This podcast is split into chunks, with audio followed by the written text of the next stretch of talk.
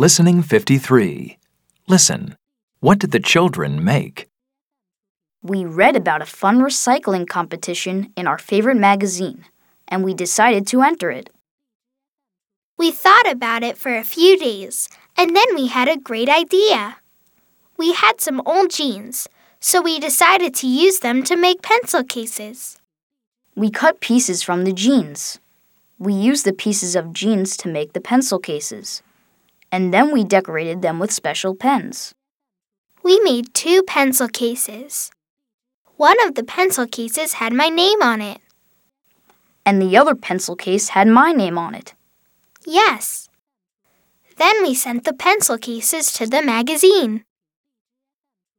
We waited for a week, and then we got a letter from the magazine. They loved our idea, and they sent us two as good as new t shirts. We were very happy. The next week, there was a photo of our pencil cases in the magazine. Then all our friends wanted pencil cases with their names on them. We made lots of pencil cases and we sold them at school. We gave the money to charity. It was great.